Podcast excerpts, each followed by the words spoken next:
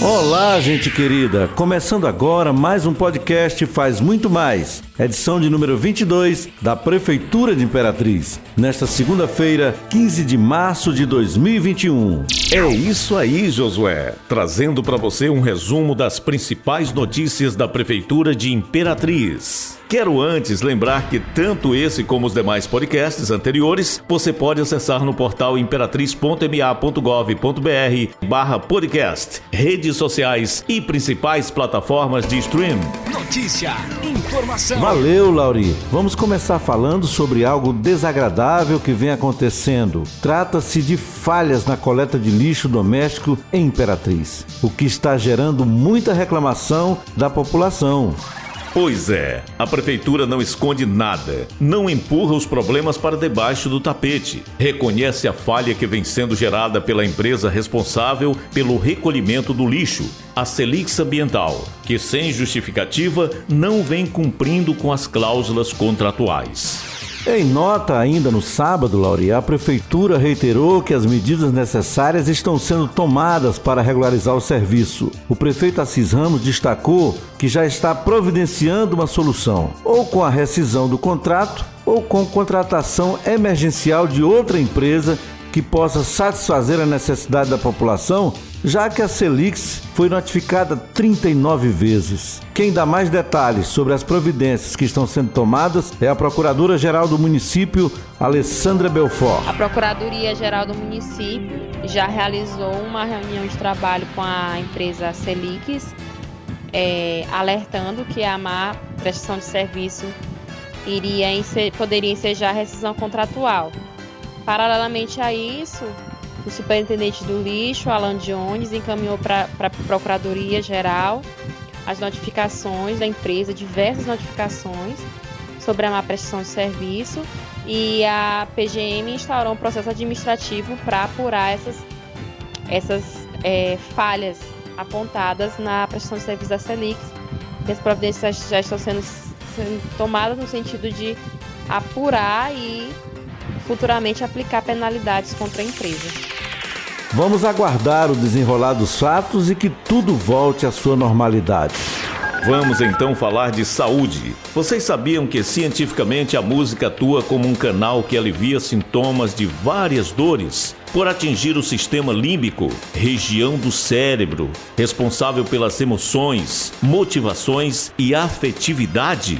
É isso mesmo, Lauri. Por mais que a maioria dos pacientes estejam inconscientes, entubados, alguns ao retornarem do coma relatam que ouviam as músicas, as vozes e orações de familiares ao lado do leito. Então, procurando promover cada vez mais a humanização no maior hospital público da região, o Socorrão, a Secretaria de Saúde do município, através do HMI, está disponibilizando música naquela casa de saúde na unidade de terapia intensiva UTI. O objetivo é utilizar a musicoterapia como recurso facilitador para a prevenção, manutenção e recuperação da saúde física e mental de pacientes e funcionários. Muito boa iniciativa. De monitoração contínua, a UTI é uma unidade complexa destinada a pacientes em estado grave ou de risco, que necessitam de assistência permanente, pois a maioria dos pacientes são internados em estado crítico e delicado, decorrente do agravo de doenças. Por entender o estado de fragilidade dos internos, a secretária de Saúde Mariana Jales explica que sem intervenção terapêutica direta, a musicoterapia proporciona aos pacientes um período de relaxamento garantindo um atendimento humanizado e proporcionando um bem-estar necessário para o tratamento, além de diminuir o estresse, auxiliando na melhoria do humor e do ambiente hospitalar. Educação. Olha, Lauri, com a sobra de vagas nas escolas novas, a Prefeitura de Imperatriz dispensa 12 aluguéis e a economia anual é de cerca de 5 milhões. Além de ter praticamente zerado a conta de luz a partir da instalação de um sistema exclusivo de energia solar, a Prefeitura de Imperatriz, através da Secretaria Municipal de Educação, começa a enxugar gastos de décadas com o aluguel de escolas particulares, as chamadas conveniadas, que abrigavam alunos em setores da cidade onde haviam carência de vagas na rede municipal municipal. É uma grande mudança. As novas escolas construídas e as antigas foram reformadas, modernizadas e ampliadas. Agora contemplam a todos com conforto, segurança tecnologia e sustentabilidade. Dentre escolas novas e reconstruídas, são 50 estabelecimentos próprios da Prefeitura, contemplados com os recursos do Fundef, que estavam há décadas retidos no Ministério da Educação. Agora elas contam com climatização, energia solar, laboratórios de ciências, informática e robótica, blindex, mobiliário todo novo, brinquedotecas, áreas de lazer, banheiros, refeitórios e até com quadras poliesportivas cobertas. O prefeito Assis Ramos determinou que se revolucionasse a rede municipal de ensino, transformando-a na melhor, em nível igual ou até superior à das melhores escolas particulares. No meio de tudo isso estão as conveniadas, que não podem ser reformadas pela prefeitura, porque são propriedades particulares. Segundo o prefeito Assis Ramos, já é possível assegurar que não teremos duas categorias de alunos na rede municipal: os das escolas novas, das unidades confortáveis, seguras e tecnológicas, e os das conveniadas, que não tinham como ser reformadas com recursos públicos. Ouça o que ele diz. Estamos concluindo uma das melhores redes de ensino público do Brasil.